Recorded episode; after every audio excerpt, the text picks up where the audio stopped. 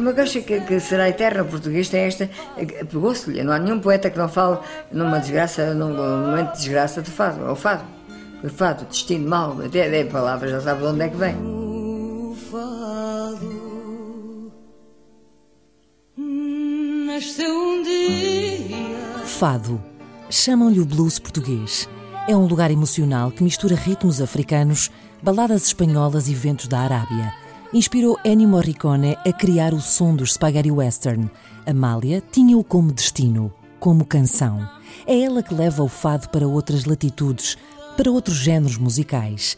Na próxima hora, na Antena 3, percebemos o impacto de Amália para lá do fado e das suas fronteiras. Uma casa portuguesa fica bem, pão e vinho sobre a mesa. Amália nasce no fundão no tempo das cerejas. Na infância trauteia fados a pedido. Na adolescência já murmura tangos de Gardel. Daí até se dizer que numa casa portuguesa fica bem Amália, o passeio é curto.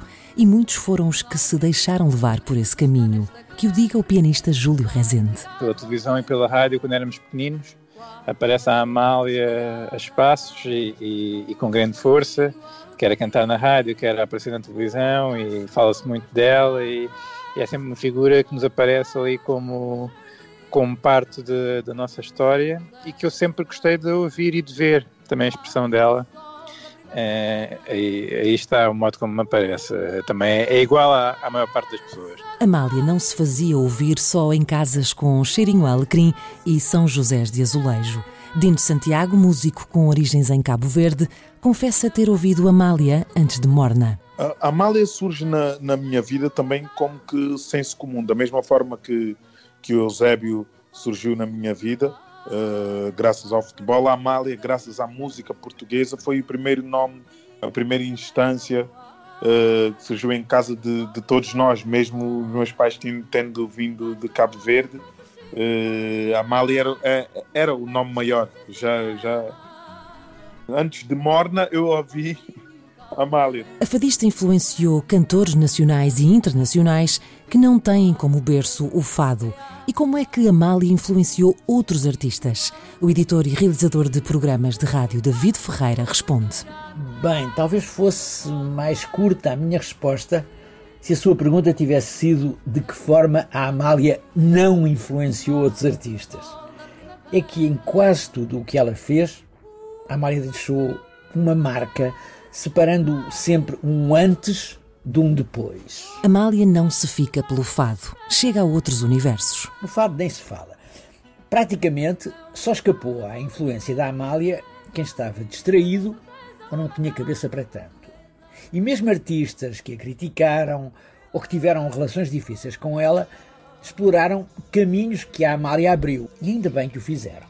Ao mesmo tempo, certos uh, descaramentos da Amália tiveram impacto em toda a música popular portuguesa e não apenas no fado. António Variações é, talvez, o primeiro exemplo de um amaliano convicto, alguém que ultrapassou fronteiras musicais para mostrar que todos nós temos Amália na voz.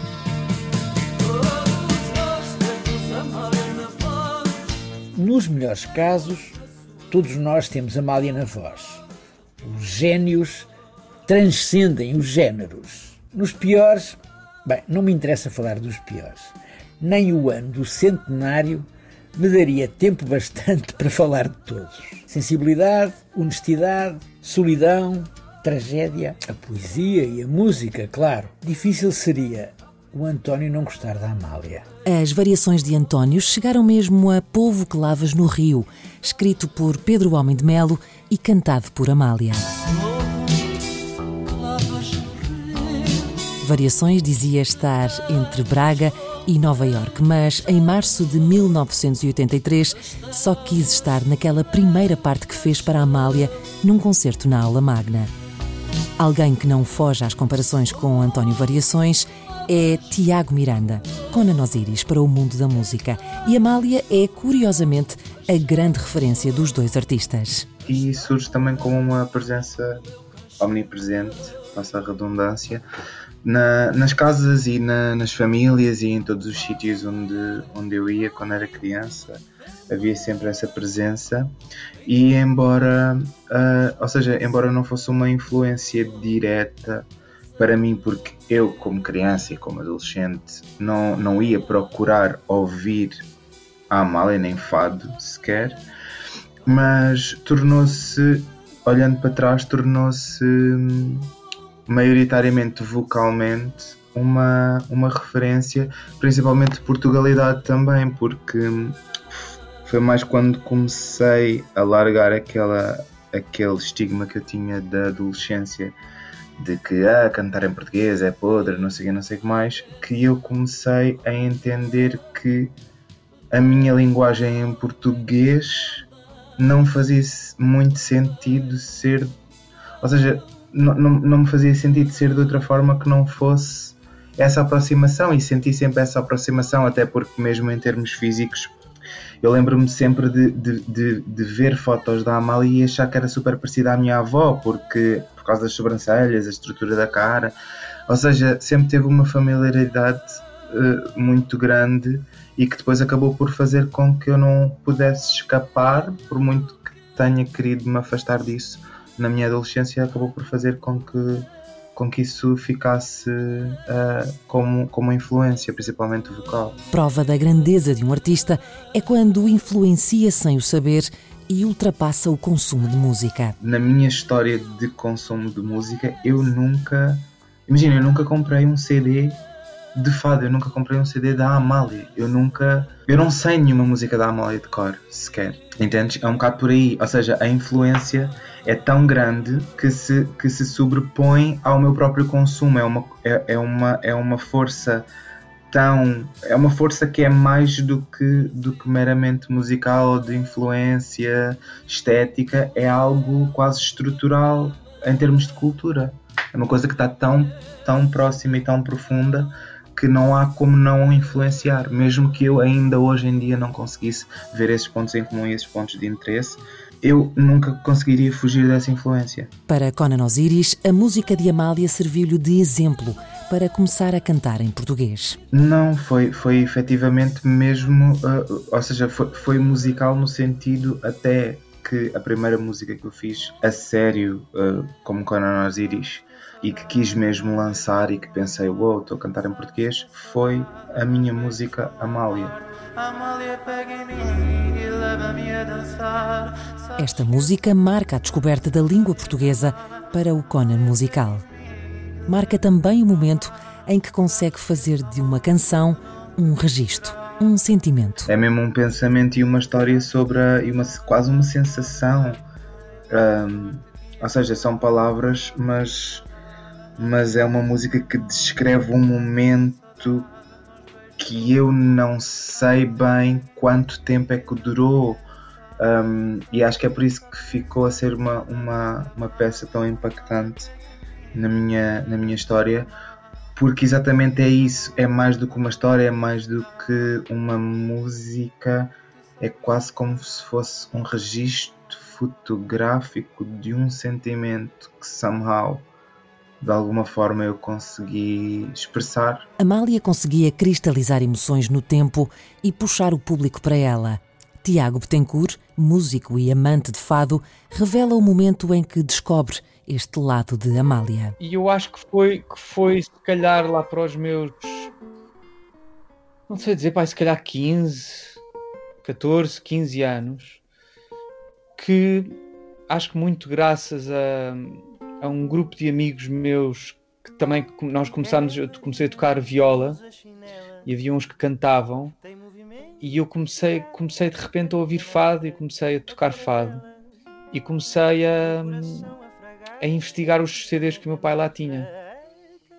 Uh, e obviamente os CDs da Amália apaixonaram-me completamente. Uh, era, era, eu acho que, que, eu lembro-me de estar na sala, sabes, de olhos fechados, a ouvir, ouvir a Amália e a perceber o que aquilo, que aquilo fazia. Quase que descobri a emoção que se consegue sentir ouvir, ouvir uma música tão simples através de poemas. Eu acho que aprendi. Lá, no fundo, eu acho que no fundo estava a ouvir a Amália da mesma altura em que estava a ouvir Bob Dylan, percebes? E acho que, é que esta coisa, a maneira a ponte que se cria entre uma boa letra uh, e, e, e, o ouvinte através da música uh, é uma coisa muito, muito, muito sagrada e muito difícil de se fazer bem e de maneira verdadeira, sabes? Isso.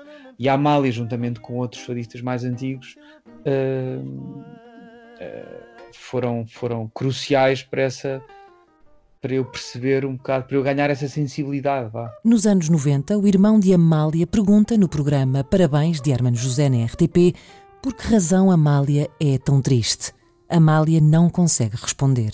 Certo é esse lado lunar, presente em toda a obra de Amália. A arte dela é muito solarenga e ao mesmo tempo solarenga no sentido que ilumina muita gente, ao mesmo tempo também tem esse lado, esse lado lunar que, que seja, que mostra, mostra muitas possibilidades do mundo. As possibilidades solarengas e as possibilidades lunares. E isso, isto só para falar assim de modo um, metafórico, mas eh, ela é, é um uma grande artista, uma, uma mulher, cada vez que ela abre a boca a cantar sente-se força, cada vez que ela abre a boca para falar sente-se força, olha-se para a expressão dela na cara também se sente força.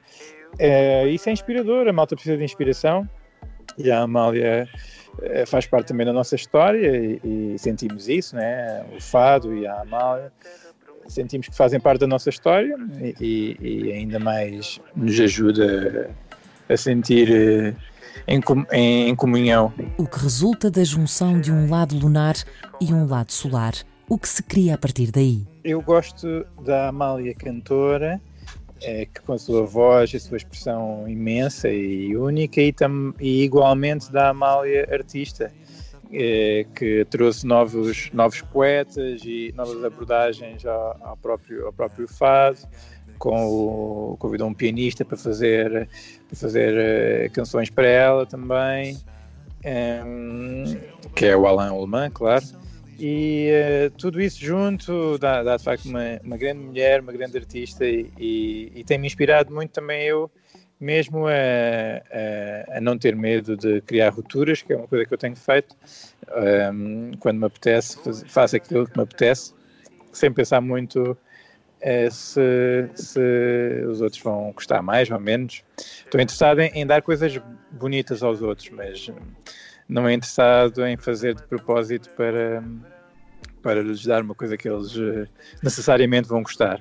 Espero que no final eles gostem. Assim como a Amália também, acho eu, tentava fazer as coisas eh, tentando, tentando procurar novos, novos caminhos, novas abordagens e, e que às vezes assustam um bocadinho as pessoas, mas que no final podem encantá-las também pela diferença. Em 2013, Júlio Rezende resolve agradecer a inspiração de Amália. Lança um disco com fados de Amália ao piano. Como eu também te referi outra vez, teve que ver com esse sonho de sonho e, e tarefa do pianista de fazer um, um, disco a sol durante a sua história e que exige, exige muito, porque és tu sozinho, só tu e o piano e, e mais ninguém contribui para a música. E eu andava a tocar fado com a Vânia Conde e outros fadistas da praça famosos. E hum, no, nesses oito anos que estive a fazer isso, fui constituindo também um lugar mais solitário dentro disso e uh, acumulando, acumulando um, os, ensina, os ensinamentos que o fado me estava a trazer também ao, ao piano e tentando expressar tudo isso, tudo isso nesse, nesse disco a solo e procurando também pegar nessas canções da memória coletiva e vê-las de um novo modo, porque elas estavam um bocadinho gastas e eu tentei vê-las de, um, de um, novo modo e, e, e dá-las dá hum, às pessoas e a mim mesmo de um novo modo. Amália não é só uma voz. A influência em artistas tão diferentes como Júlio Rezende, Conan Osiris ou Dinto Santiago é feita através da inteligência. Frederico Santiago, coordenador da edição integral da obra de Amália Rodrigues, fala de uma inteligência artística de Amália. E é óbvio que ela pode influenciar outras pessoas, ou influenciar no bom sentido. Eh, pensamos no todo o fado depois dela passou a tomar mais, mais consciência de, do nível dos poemas que cantava e tudo isso, mas poucas vezes uh, se focaram na qualidade musical dela. E que e não passa só pelas coisas palpáveis, quer dizer, ela tinha de nunca desafinar, de, tudo isso, mas, mas a inteligência com, com que ela montava a própria fase musical. Ela sabia que uma canção ela, ela decidia qual era o clímax que essa canção ia ter e construía a canção a partir daí. Não. É, ela que se calhar foi a voz mais privilegiada que este país já teve, quer dizer, nós. Não há sítio nenhum em que, ela, em que ela deu uma nota só para mostrar a voz. Uh, falo sempre no sentido dramático, no sentido de, de comunicação. E isso prova a inteligência artística que ela tinha. Não, nunca há fogo de artifício nela. Pedro Félix, antropólogo e coordenador da equipa de instalação do Arquivo Nacional do Som, é da mesma opinião. Amália influencia, sim, mas tem de haver algum cuidado ao pisar esses caminhos. É, acaba por ser, penso eu, um, um necessário uma perspectiva ambivalente. Por um lado, sim, é, há uma influência porque, porque existe e porque é, porque é impressivo, é, é determinante, molda o, de, uma forma determinante o contexto musical português, mas por outro lado, eh, pelas suas características, é, é, é uma dimensão muito, é uma escala muito difícil de, de, de igualar.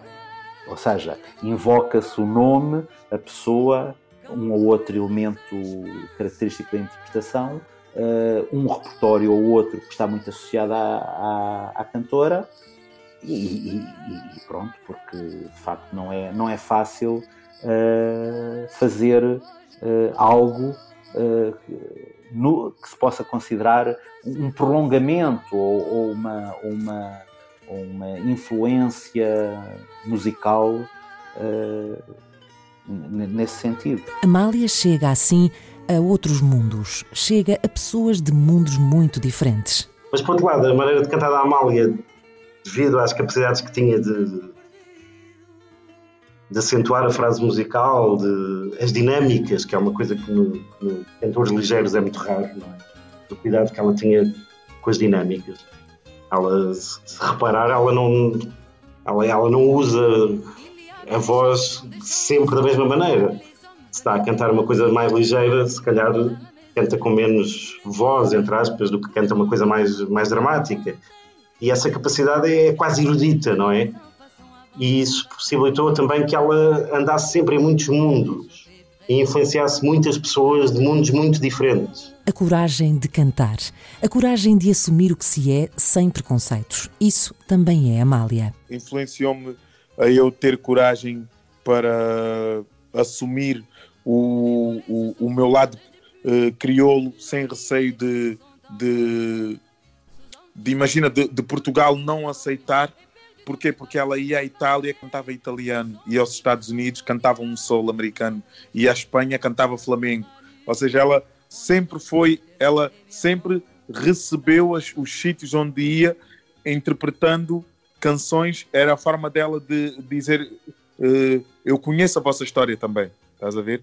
E não há nada mais nobre do que do que alguém que sai do seu género e viaja sobre todos os outros géneros, todos os outros géneros dizendo não, fazemos todos parte de um todo. Estás a ver?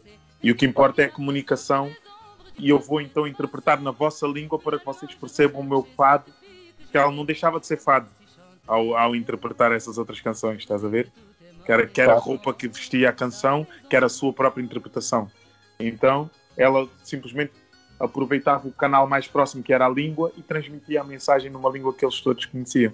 E então isso, isso a mim mostrou-me que eu não queria ter essa barreira. Estás a ver? De tenho que cantar em português. Não, eu tenho que cantar na língua que me entendam, porque o Dino vai ser sempre o mesmo. Em 2013, Dino lança Herança de uma Cantadeira, dedicada a Amália Rodrigues. Cantadeira.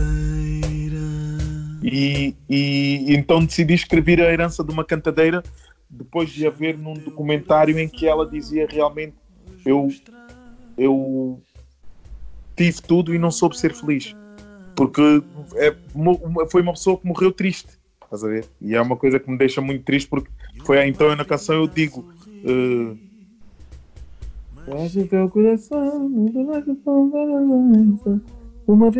É isso. No, no, no, no seu cantar, ela levou, ela levou toda uma nação. Ela levou toda a esperança de uma nação no seu cantar, apesar. E o fardo talvez tenha sido pesado demais, porque o, o mínimo que ela mereceria era, depois de, de todo esse sacrifício, ter morrido feliz. Não? É? Quando começa a Amália a sair do fado, quando começa uma internacionalização natural de quem não estava acorrentado a um estilo. Ela, ela apareceu ligada ao fado, não é? Nós ligamos a Amália ao fado, mas o que é verdade é que ela, logo desde o início, começou a cantar muitas coisas que não só fado. Uh, logo nas primeiras críticas, críticas e comentários que aparecem, dizem que ela canta canções espanholas e outras coisas. Ela própria, em entrevistas, diz que desde muito nova ouvia as canções do, dos tangos, do, do Gardel, do cinema, e, e decorava aquilo tudo, e imitava e fazia essas coisas todas.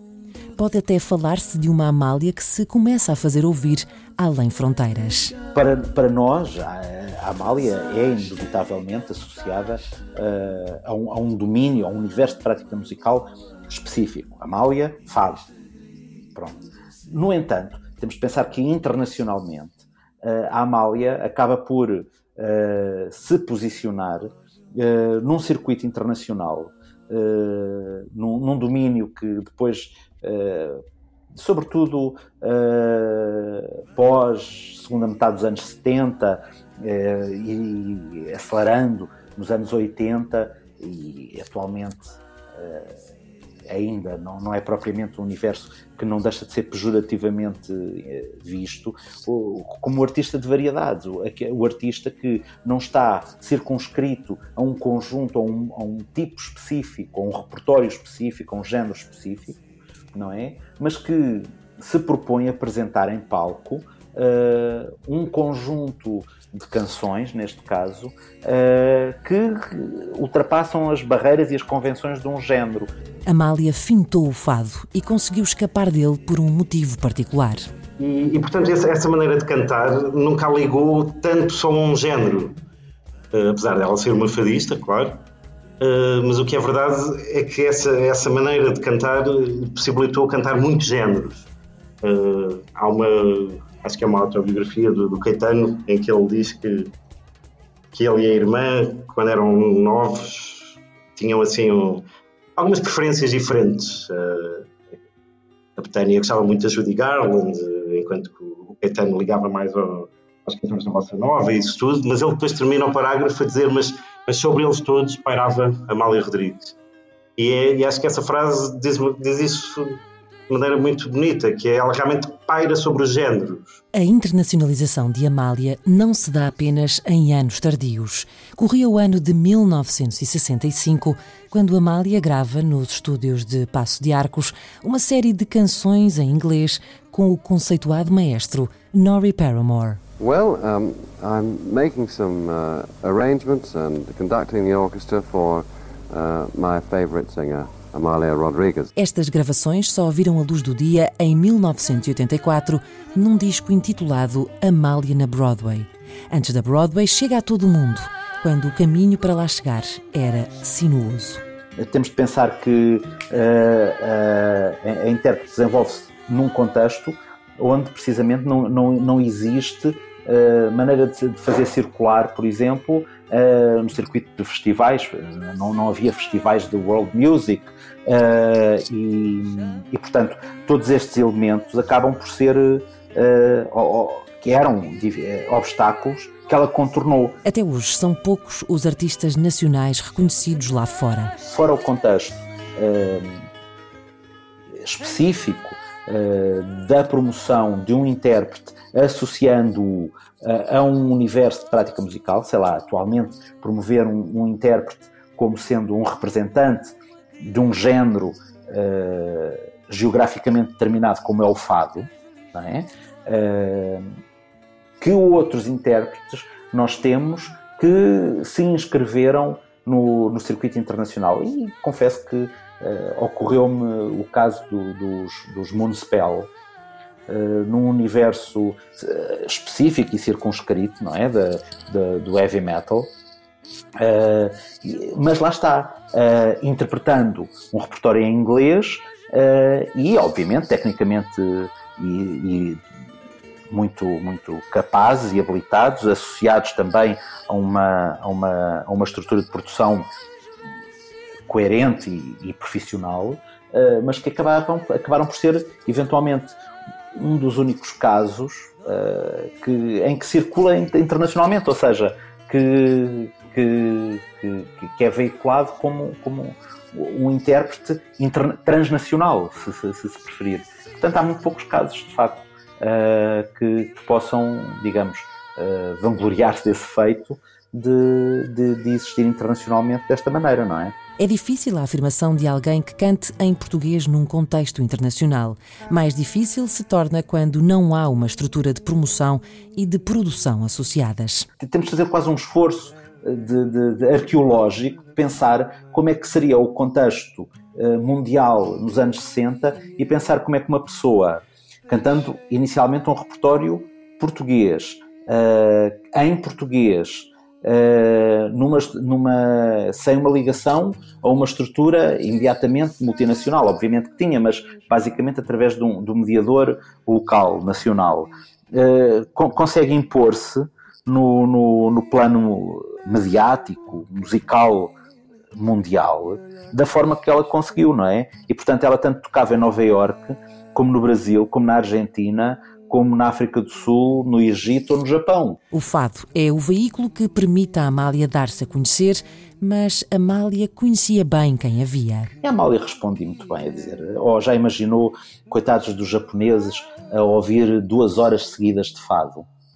Uh, portanto, isto revela uma clara percepção uh, do ouvinte, uma preocupação com o ouvinte. A Amália não se furtava no, na, nos seus espetáculos, aqueles que nós conhecemos, obviamente a, a, apresentar repertório uh, em português, fado, mais fado tradicional, Uh, com todo o rigor uh, da prática e próprio da prática e deste universo de prática musical, uh, ao, ao, lado desse repertório que ela sabia que de facto as pessoas de alguma forma já tinham algum conhecimento. Para criar essa familiaridade, esse contacto, essa proximidade um, que, que, é fundamental para, para poder ser um artista querido no, no palco. E isso é, é, feito de uma forma muito inteligente.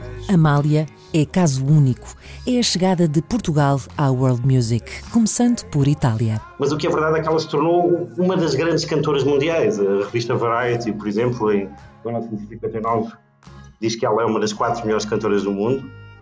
E, e portanto, essa, essa capacidade musical que ela tinha de, de, de ou, aliás, a capacidade que tinha de fazer música uh, tornou realmente num, num, caso muito único e, e, que até antecipa um bocadinho aquela coisa da folk music que aparece mais tarde, não é? Ela no, ela no, no, no início dos anos 70 quando começa a cantar em Itália e com muito, com muito sucesso, muito mesmo, aparece sempre integrada numa série de concertos que faziam com ela Fitzgerald, com, com os brasileiros, porque na altura também a bossa nova estava a aparecer na Europa, e vai integrada com a Betânia, com o Vinícius, com isso tudo, e, e era realmente um, um pilar fundamental da música dita ligeira no mundo. Amália correu Itália de ponta a ponta, assim houvesse onde atuar. Correu Itália toda, de ponta a ponta. Inclusive aquela história da Sicília, da Calábria, da Sardenha, por todo lado. Até Trieste, dá por todo lado. Não houve uma terra quase que não cantar só, uma vez só se houvesse um teatro.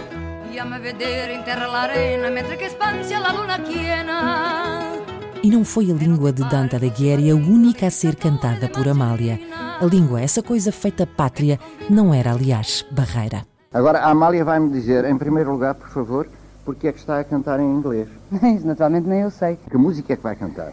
Vou cantar várias, vou cantar umas 12 músicas já muito conhecidas, já muito velhas, quer dizer, à exceção de duas ou três que são de agora. Hum. Mas, Inglesas ou americanas? Ah, isso não sei, sei que é inglês. Agora não sei se são da América ou se são Bom, de Inglaterra. Agora diga uma coisa, você sente o que canta em inglês da mesma maneira que sente aquilo que canta em português? Ah, sentir, se as palavras são bonitas, se a música é bonita, eu sinto. Agora, claro que não estou tão à vontade no, no, no inglês como no português, não é? Amália não pensava nem forçava uma internacionalização.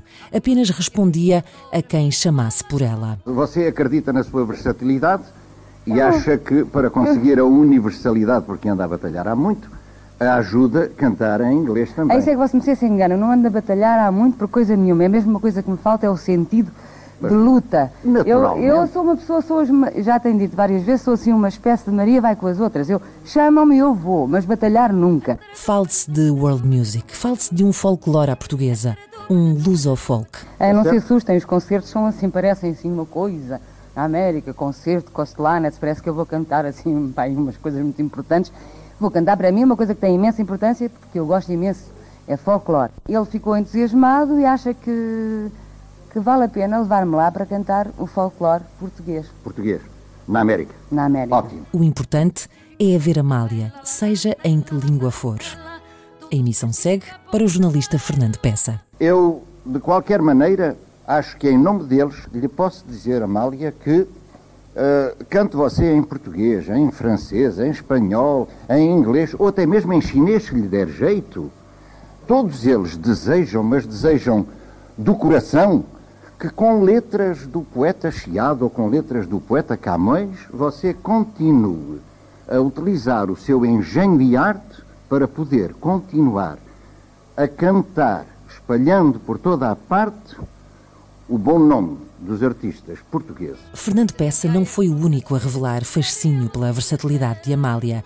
A versatilidade ajuda a Amália a chegar a um patamar só igualado por outros grandes cantores. Essa capacidade, essa versatilidade, essa inteligência musical, essa capacidade de ouvir e eh, essa capacidade de comunicar por via musical tão desenvolvida que ela, que ela tinha, não é? Obviamente que cativa e fascina eh, ouvintes de outras uh, de, de, outros universos, de outros contextos. Há, há muito poucos, não, há, não é propriamente um universo muito grande de intérpretes que se podem, uh, digamos, uh, colocar. Eu não gosto de termo colocar porque dá a ideia, parece, ah, há de facto uma certa hierarquia, mas não gosto muito deste termo. Mas pronto, há, há, há muito poucos, poucos intérpretes que, que, que cabem nesta tipologia, não é? Posso-me lembrar, eventualmente, uh, de uma.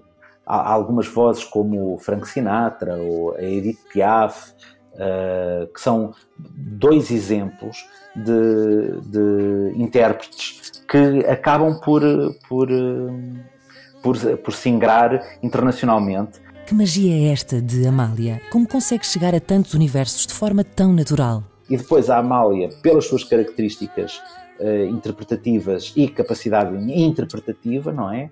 E ouvido, pelo, pelo seu ouvido e pela sua inteligência musical, uh, conseguia apropriar-se muito bem e facilmente desse, desses universos que não eram os dela, mas que ela ouvia e que conhecia, uh, e ela própria criava, produzia, uh, contribuía, acrescentava a esses, a esses universos. Nós pensarmos na Piaf ou ou, Sinatra, ou na ela, ou, ou todos esses cantores do nível dela, quer dizer, o que é que seriam eles a cantar um fado, não é? Se calhar não conseguiam. E ela tinha essa capacidade de entrar nos repertórios dos outros e ser verdade, na mesma. E, e sem nunca tentar fazer covers, não é? Não, ela não, não imitava nem queria tapar ninguém, não é? Não, apropriava-se das coisas e as coisas ficavam dela. Poder-se-ia pensar que esta apropriação seria mal vista ou uma afronta de uma mulher que vinha de outro universo, musical, claro. Mas, mas ela muitas vezes, por exemplo, o Inshallah do Adamo foi uma, foi uma coisa que ela, que ela cantou e o próprio Adamo disse-lhe que a partir daquele momento a canção também era dela. Não precisou ser só dela, porque eu também queria cantar, como é óbvio. Mas quer dizer, mas ela deu sempre uma dimensão às coisas muito inusitada e muito, muito mais forte não. Assim, assim como tinha feito no Fado, ela também na música ligeira, quer dizer, nós vamos ouvir aquelas canções que ela canta da Lola Flores e, isso tudo, e ela dá outra dimensão às coisas, uma dimensão, antes de tudo, musical, não é? Porque tinha qualidades vocais completamente em comparação, não é? Mesmo a nível mundial. Como depois tinha essa capacidade quase camaleónica de de perceber as pessoas que tinha à frente e de, de entrar nas coisas. Lola Flores tem em Amália um par. Bueno, la verdad es que Amalia es única, como ustedes habrán visto. No de ahora, de siempre, desde que salió. Eso está elegida por la mano de Dios, esa voz y esos fados maravillosos. Yo he cambiado tanto, Lola. No, tú te vas a cambiar. No, no, me, no me, cuando me miro no me conozco. Anda ya, María, no diga eso. Lo único que tiene el pelo más claro que antes lo tenía moreno, el Sí, pelo negro, sí. vale. Bueno, pues tú que eres una conocedora de los cantes y los bailes puros y flamencos de España, porque sé que te ha pasado temporadas aquí escuchando cantar. Porque la música que a mí más me gusta es la música española y después toda la música latinoamericana, que tiene influencia española también. También. Alguém que não nasceu no meio do flamenco, mas parece ter lá estado sempre. E outros sons hispânicos correram nas veias da artista. Há, há- há toda uma, uma- uma- uma aproximação, uma estratégia de aproximação de- do público através de materiais que, que o público eventualmente reconhecia ou nos quais o público se revia eh, e que ela dava a sua, a sua própria interpretação, ou seja, eh, muitas vezes até ficávamos com a sensação de que era quase eh, uma apropriação natural e quando ouvimos a Amália cantar rancheras ou um tangos ou flamenco aquilo parece que nos soa como se fosse desenvolvido e crescido e apreendido dentro daquelas diferentes práticas musicais e isso de facto é um, é um contexto único Y tú que te creías el rey de todo el mundo. A Amália, que trauteava tangos de Gardel na adolescência, estaria longe de imaginar que um dia Aznavour lhe iria cair aos pés. Foram muitos, foram muitos e. Quer dizer, não só que fizeram coisas dela, como depois casos. O Aznavour fez uma canção para ela.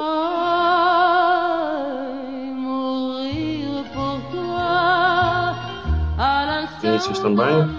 Aliás, o Vinícius, na- naquela noite em casa dela, até disse que depois de uma marcha que fez sobre uma, uma coisa do bar, a maior ousadia que tomou na vida foi fazer um fado para ela.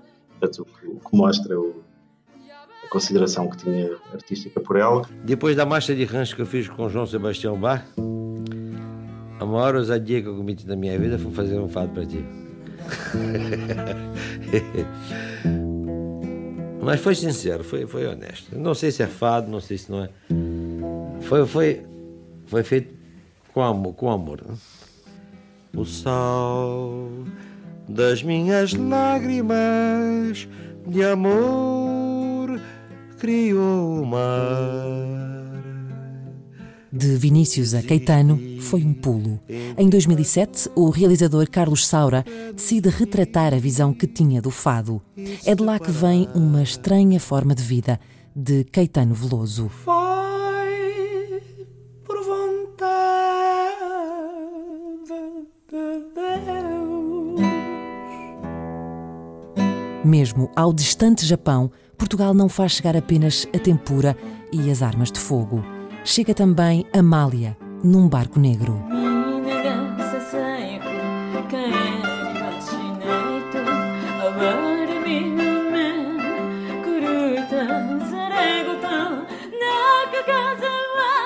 Hoje, Amália chega a Barcelona pela voz da cantora catalã Sílvia Pérez Cruz. Apaixonada pelo fado, canta com Júlio Rezende, Lágrima e Estranha Forma de Vida. Eu adoro a Amália, adoro a sua voz e também adoro a sua verdade, a sua força, a sua sensibilidade e o lugar desde on- onde ela canta. Não sei. Existem algumas pessoas que que são estão no lugar onde devem estar, não é? E ela acho que era assim, uma voz muito mais grande que o seu corpo. O jeito de te querer tanto. E. De onde vem esta voz maior que o corpo? Com que voz O que mudou Amália na forma como se canta?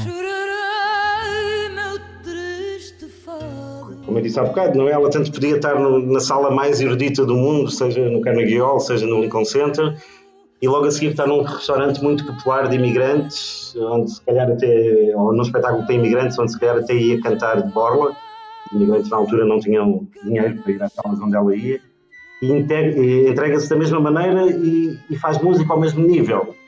E, e, não tinha que alterar nada na sua maneira de cantar. Assim como não tinha que alterar nada quando cantava o Summertime ou coisa assim, porque, porque essa maneira ondulada de cantar que ela tinha uh, vem.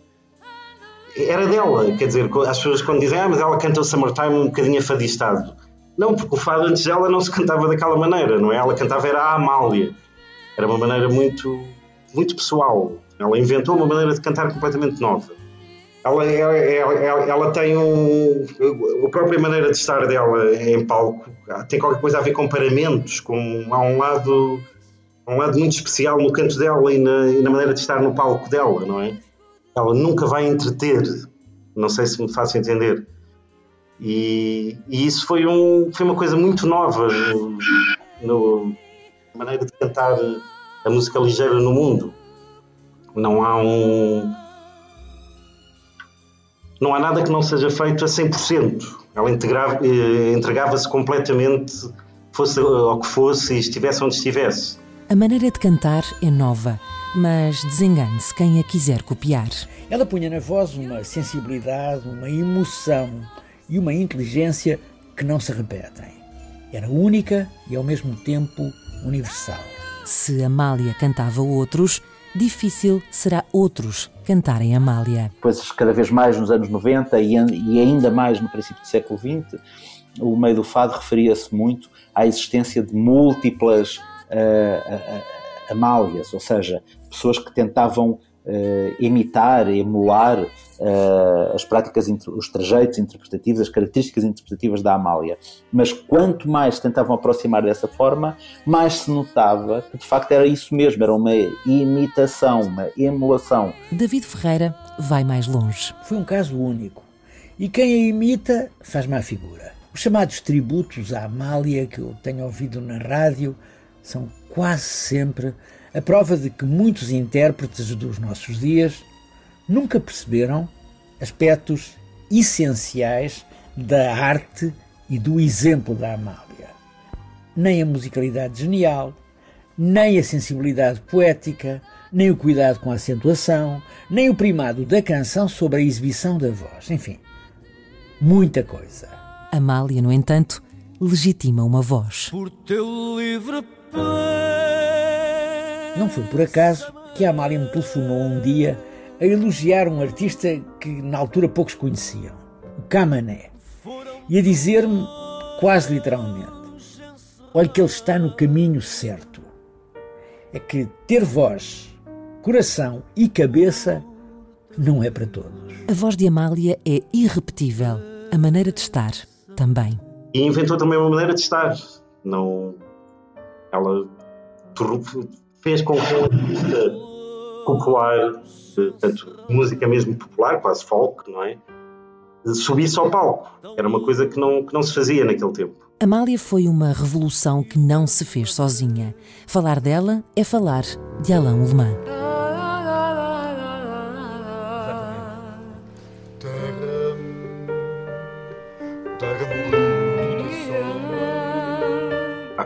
Foi, foi muito importante. Acho que foi assim o maior encontro, o maior encontro musical que aconteceu em Portugal, não é? Não, apesar de eles terem conhecido em Paris, mas, mas foi assim uma espécie de revolução francesa, entre aspas, no fado, porque porque ela, ela, ela disse mais tarde que era como se estivesse à espera daquela maneira de compor, que, que a maneira de cantar dela estava à espera daquilo. E, e isso é, muito verdade, não é? Porque aquela, aquela força e aquela e aquela maneira quase como ela esculpia as palavras que cantava. Ela quando canta um longe faz aquele dá sempre um faz um O quase com um eco que dava ao longe, é um exemplo, por exemplo, mas ela tinha um cuidado com a palavra mesmo antes do Alain Humã que, que estava mesmo à espera de, de um compositor da palavra, não é? Ele ser um grande músico, foi um, foi um compositor que trouxe uh, um género de poesia para o fado que não era habitual, não é? A circunnavegação por novos mundos musicais começa nesse encontro. Ah, é, é, é, tudo, é, tudo, é tudo seguido, não para aí um bocadinho. Não, não faz um. Ah, é seguido. Eu, eu, pois, em, tá. em vez de fazer indiazinha, fazer indiazinha, porque indiazinha, vai tornar-se pois, é, é, é, exatamente. Mas portanto aquele encontro foi um. Foi uma coisa muito especial que, que produziu coisas da dimensão da gaivota, não é? Porque tornaram um cancioneiro deste país e que, e que, permitiram tantas recriações e, tanta, e influenciaram tanta gente, mas, mas eu acho que muitas vezes as pessoas influenciam-se mais pela, pelo sucesso que ela teve do que propriamente pela. Nunca pararam um bocadinho para, para pensar na, na dimensão artística daquilo. Ullmann dá novos poetas ao fado, novas melodias e algo mais à Amália. Eu acho que realmente fica, fica melhor assim. Também esse encontro com o Alain e essa qualidade das letras também fez com que um certo público se aproximasse do fado que, que não se tinha aproximado antes. Porque, porque exatamente o tipo de letras que se cantavam antes da Amália e a própria conotação com um certo tradicionalismo fazia com que uma certa classe sempre tivesse estar afastada do fado e a Amália conseguiu que aquilo fosse universal dentro do, do país. Voz, forma de estar em palco, pisar outros géneros musicais, tudo isto é Amália. A consequência é a profissionalização de uma indústria. É, eh, eu acho que, sobretudo, eh, os, dois. Se há, se há coisa que eu acho que é importante destacar no caso da, desta intérprete, é, por um lado, eh, a maneira profissional com que ela encarava a sua prática, o facto dela estar, muito ciente das áreas de intervenção que devia considerar para que o produto da sua prática musical fosse de facto irrepreensível e isso estende-se desde os, os, instrumentistas que a acompanham, aos compositores, uh, aos letristas, à escolha dos letristas, ao técnico de som e até ao próprio fotógrafo que, que lhe constrói a imagem. Portanto, essa dimensão quase de unidade de produção articulada e bem oleada que ela geria à sua volta uh, só demonstram o seu nível de, de, de percepção, uh, de profissionalização quase avant la lettre. Ou seja, num contexto onde isso não existia, não é? é? Eu acho que é o elemento mais fulcral a sublinhar. Ou seja, é uma pessoa altamente profissional, num contexto onde não havia estruturas nem recursos técnicos para essa, que não facilitavam eh, essa profissionalização, eh, sem nunca prejudicar ou hipotecar a capacidade e a inovação artística, não é? E isto de facto é uma coisa eh, não é fácil. Amália criou uma indústria e uma estrutura que não existiam até então. Depois, cá, uh, é, é, é, esses caminhos que, que, que abriu inclusivamente permitiu, e o impacto que, que a própria Amália teve, permitiu uh, o desenvolvimento de, de, de, das sementes daquilo que vai ser efetivamente uh, as indústrias da, da, música gravada em Portugal, desde o elemento técnico da decisão de constituir uh, e de criar estúdios profissionais de gravação, ou seja, deixar de utilizar, por exemplo, os estúdios da rádio ou os teatros para fazer captações que depois eram publicadas, uh, a criar espaços especificamente construídos, feitos para a captação de som, tendo em vista ou com o propósito de gravar um, um, um fonograma.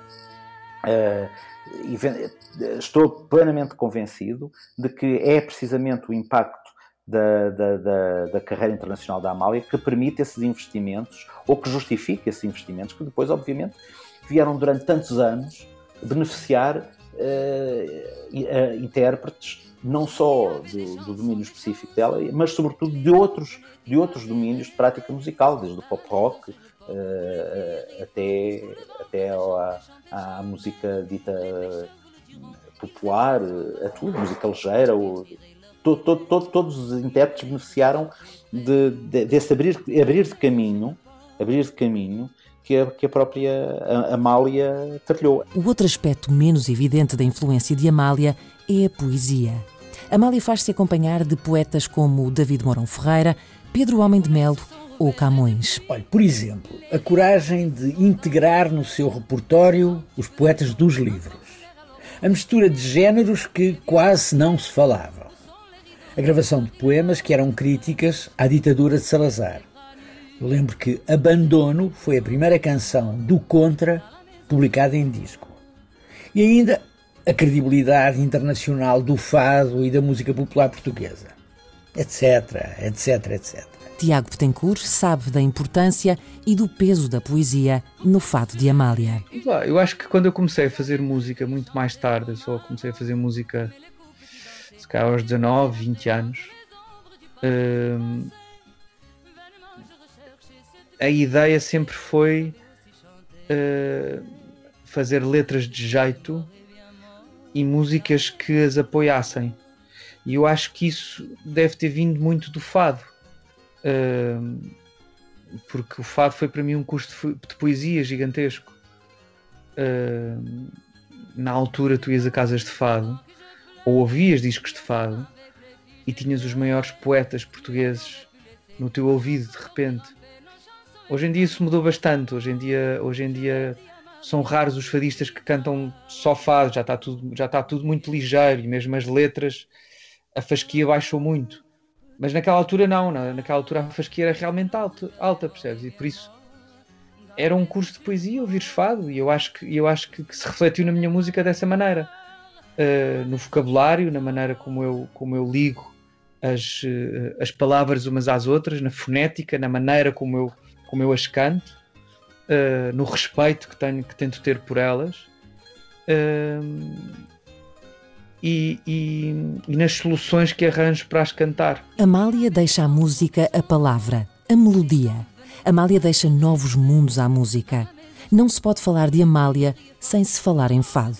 E aí, no fado, as escolhas são muitas. Que estranha forma de vida por a ter ouvido na voz da, da Cati e ter chorado a primeira vez num casting para a Operação Triunfo e ela cantou esse tema e foi, foi algo que mexeu muito comigo. A letra, o poder das palavras, depois de ouvir a Amália a interpretar isso, mostra, diz muito.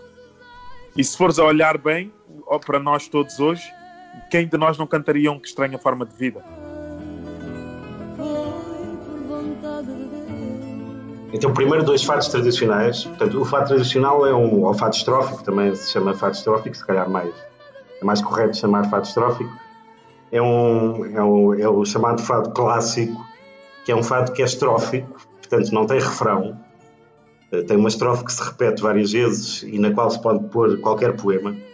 E a Amalé agarrou em dois fados tradicionais, um do Alfredo Marceneiro, eh, onde pôs a, a estranha forma de vida, e outro do Joaquim Campos, que é o Fado Vitória, onde pôs o povo Cláudias no Rio. E, e, o que é engraçado é que fê-lo de tal maneira que, que, hoje não há ninguém que não os conheça, pelo menos cá, não é? E, e, isso eu acho que foi um. Ela nunca, nunca sendo uma fadista daquelas castiças, entre aspas, que só cantava fado tradicional, não sei o quê, acabou por fazer mais pelo fado tradicional do que qualquer um dos outros. Começo já por dizer o. Uh, com que voz com letra do, do Camões. Eu acho que se chama o Fado Português. Lindeza tamanha. Ah, esta é muito bonita. Eu queria cantar-te um fado. Muito, muito bonito. Também pode ficar na lista. Olha, pode ser este o fado, o fado de libertação. É sempre bom ter assim um fado, um fado tradicional. Que ela também, fado tradicional, era, era, é, é difícil de cantar, não é? É difícil manter o, o, o, público junto num fado profissional, num fado, num fado tradicional. É, só os bons fadistas é que conseguem fazer isso, não é? Porque no fundo é sempre a mesma lenga-lenga e tem que saber criar ali um caminho, uma interpretação. A Amália era genial nisso.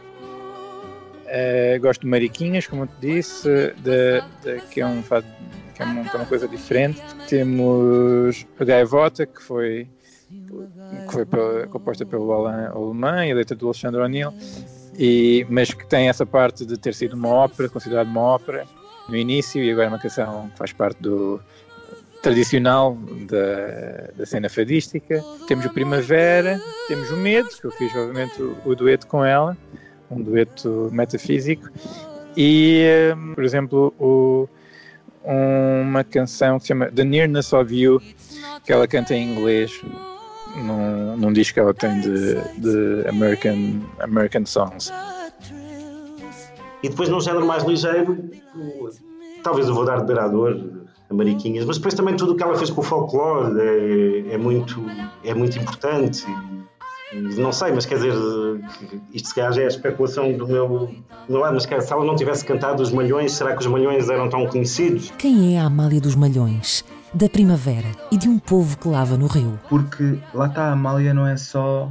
Não foi só uma fadista, não foi só uma pessoa que fez parte da própria história de Portugal, da história de Lisboa, da história da Europa, do mundo, que seja, mas há também, no, meu parecer, e é isso que acaba por fazer com que seja tão multidimensional, é, é a mitologia da Amália. A, a, a, forma como ela se transformou num mito, a forma como há montes de coisas que nós nunca vamos saber, e, e isso acho que, que acaba por falar como figura quase transhumana para qualquer artista, qualquer criador, qualquer pessoa que. Eu diria até qualquer pessoa que goste de ouvir outras pessoas, ouvir as suas histórias.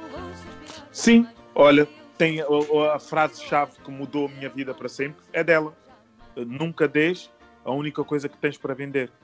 E era que ela dava sempre que lhe pediam para cantar uma música, mais um, um fado numa, numa casa de fados. Quando ela lá ia para desfrutar e para ouvir, as pessoas, ah, Amália, canta uma e ela nunca des a única coisa que tens para vender. E a única coisa que ela tinha para vender era a sua voz. Acho que fui buscar a Amália foi esta, esta coisa da, da, da, poesia, esta sensibilidade, esta sensibilidade, esta maneira de cantar, este respeito pela palavra, uh, o facto de ir buscar as emoções ao nosso lado mais frágil, uh, não ter medo de o expor saber expô-lo sem ir longe demais, sem ser, sem ser, sem ser, uh, sem ser foleiro, não é? Sem ser piroso, saber expor as emoções sem, sem mantendo uma coerência, mantendo o mistério, só mantendo o charme, percebes? Isso é uma coisa que é preciso, que a Amália fazia, fazia muito bem e de uma maneira muito genuína. E há, claro, algo que para Amália nasceu ao mesmo tempo que o seu fado. E, e a preparação que ela fazia no, nos recitais, de, de, cantar um fado e depois cantar não sei quantas canções de folclore e, e preparar todo um.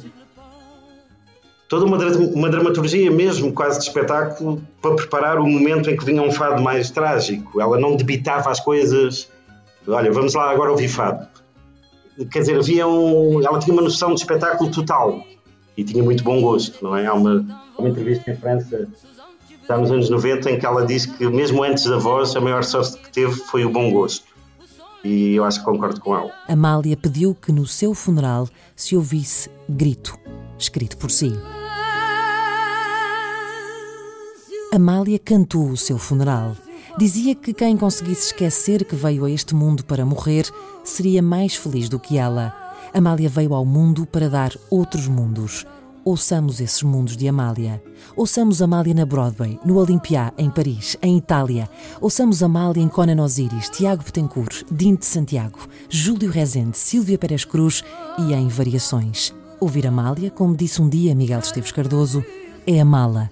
E esse é um fado a que ninguém escapa. E a quem fala em mim, já só responde assim: